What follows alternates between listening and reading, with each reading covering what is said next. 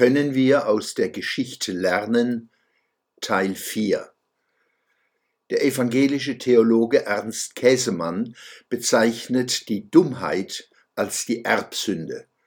Wir können sie durch emanzipatorische Persönlichkeits- und Kulturentwicklung bändigen, das heißt die Wahrscheinlichkeit und die Wucht ihres Auftretens verringern, Hierin besteht zivilisatorischer Fortschritt von Kulturen und Wachsen von Persönlichkeit, aber immer nur auf Zeit. Selbst höchste Bildung bietet keine Garantie. Wäre es anders, hätten die Menschen längst ins Paradies der kritischen und gleichermaßen glücklichen Vernunft gefunden. Jene Ideologien zeitigen die schlimmsten Folgen, die diesseits von Eden den neuen Menschen und die neue Welt erschaffen wollen. Unter jungen Menschen sind solche Hirngespinste wieder virulent. Was Übergriffe gegen Zivilbevölkerung und Sicherheits- und Rettungskräfte in Deutschland angeht, Silvesternacht 2223 und Lützerath sind nur Beispiele, so bestehen die Probleme nicht darin, dass wir diese Exzesse nicht zu analysieren und zu verstehen vermögen. Starke politische Kräfte wollen das gar nicht. Kritische Analyse fehlgeleiteter Gesundheits-, Migrations-, Klima- und Energiepolitik soll im Interesse des politisch-medialen Komplexes verhindert werden, um jeden Preis. Lernen als Lernblockade und als Verlernen. Beispiel Ahrtal. Die Allerklärung Klimawandel schützt Entscheider, Versäumer und Missversteher vor der offenen Debatte um ihre schweren Fehler. In der Nach-Corona-Debatte erleben wir das Nämliche. Macht strebt zuerst nach ihrem eigenen Erhalt. Dies birgt eine starke Tendenz zum Unfrieden bis hin zum Krieg.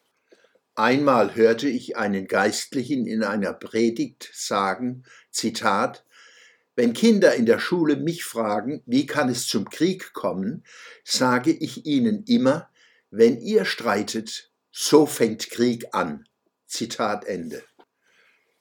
Dies ist blanker Irrsinn. Es ist verantwortungslos, Kindern auf diese Weise Schuldgefühle einzuflößen und es ist in dieser dogmatischen Formulierung falsch. Fast ist das Gegenteil wahr.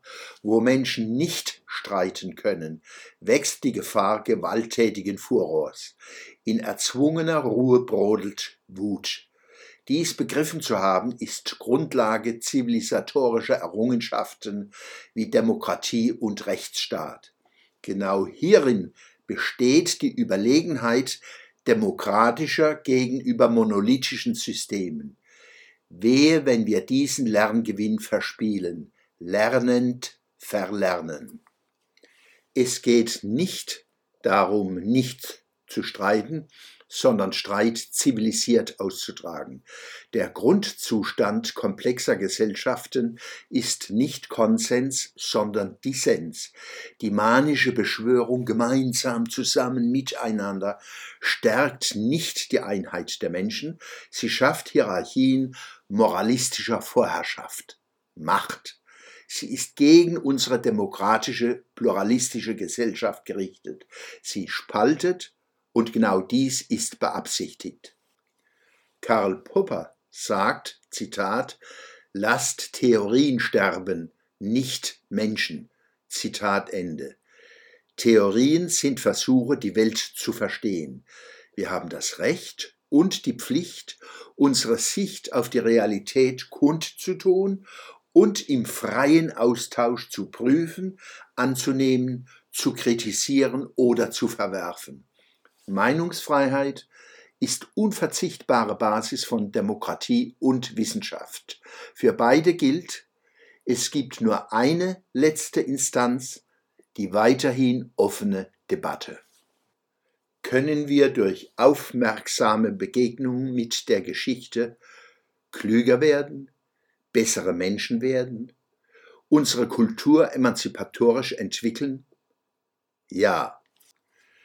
Siehe auch meinen Essay Dummheit in Hans-Peter Schwöbel, Macht kritisch, Essays, Poesieanalysen, Gerhard Hess Verlag, 88427 Bad Schussenried, 2023, Seite 157.